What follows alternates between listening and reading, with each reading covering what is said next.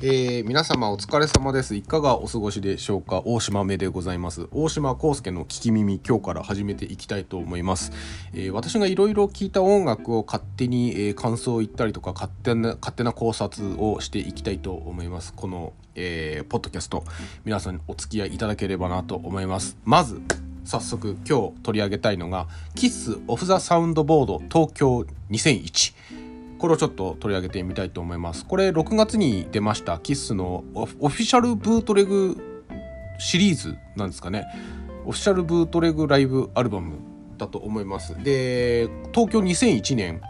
の、えーと、東京ドームでのライブを、えー、収録したものです。えー、これがですね、えーと、この頃のキッスのラインナップっていうのがオリジナルメンバー3人ポール・スタンレージン・シモンズ・エス・フレイリーそれに3代目のドラマーの、えー、エリック・シンガーっていうちょっと今だと、えー、変則的今で言うとちょっと変則的なラインナップなんですけども、えー、1995年にキスはオリジナルメンバー4人で再結成をします。えー、ポールジーン・エースに、えー、ドラムのピーター・クリスがで、えー、の4人でまたメイクアップをして再結成をするんですね。でも、えー、結局契約とかいろんな問題でその2001年には、えー、ドラムのピーター・クリスが一旦また脱退してしまうんですね。後からまた戻ってくるんですけど。でその時に3代目のドラマとしてキスで活躍してたエリック・シンガーをまた呼び戻してピーター・クリスと同じメイクをさせて、えー、ツアーを回るっていう変則的なものだったんですけども。実際ピーター・クリス再結成以降のドラミングってあんまり良くなくて。うーんとなんだろうな。まあそれはもちろんね再結成なんで年も取ってるし全盛期ほどの勢いがないんですよドラミングに。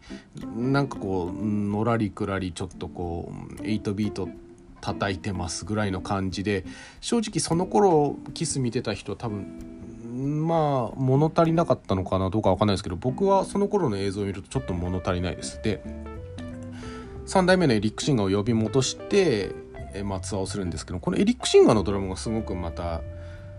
彼のドラミングではあるんですけどちょっとピーター・クリス全盛期のピーター・クリスを意識したようなドラミングになってるんですねこの頃のキスって。本当にプロの仕事をしてるなと思うんです。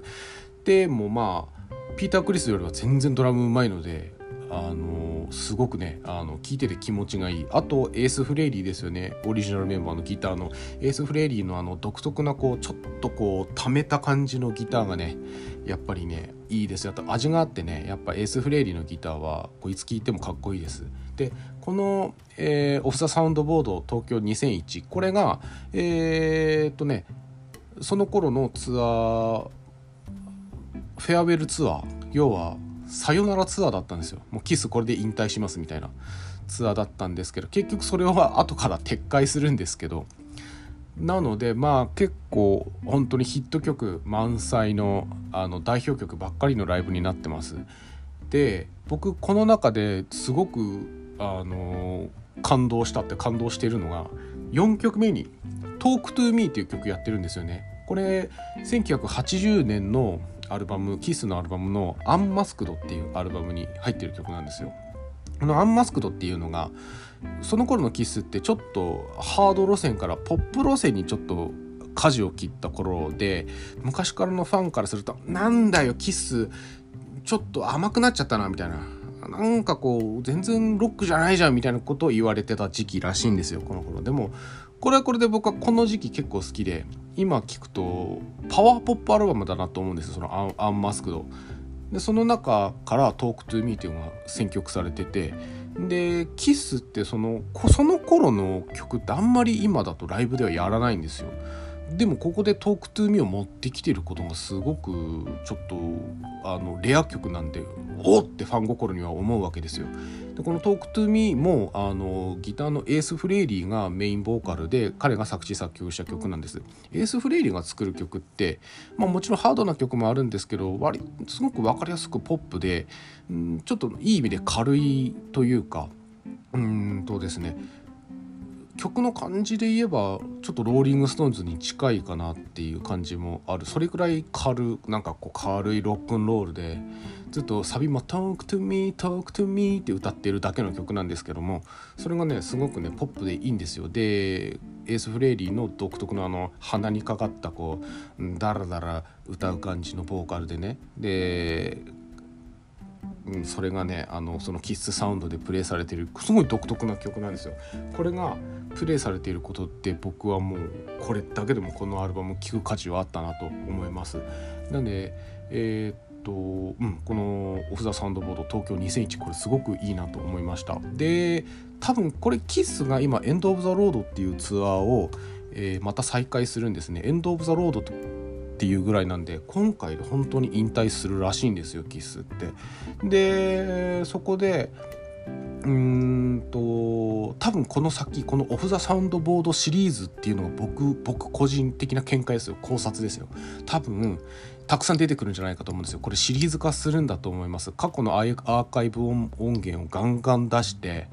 あの要は不労所得みたいなことを多分キスはしようとしてるんですよ。あのこういう遺産たくさんあると思うんでいろんな時期のこういう音源がたくさん出てくればいいなと僕個人的には思ってます。なんで先ほど言ったなんか80年代のキスの音源とか出てきたらめちゃめちゃレア曲満載で楽しいんじゃないかなと僕個人思ってます。オフ・ザ・サウンドボードこれジャケットもねすごくシンプルでえー、っとねキスオフ・ザ・サウンドボードっていうハンコみたいなのがバーンってジャケットに押してるだけなんですよ。これがシンプルでねすごくかっこよかっこよく見えます。なんか本当にバックステージパスみたいな形してるんですよ。そのジャケットのそのハンコの部分が。これ多分このシリーズ僕続いていってほしいなと思います。またこれ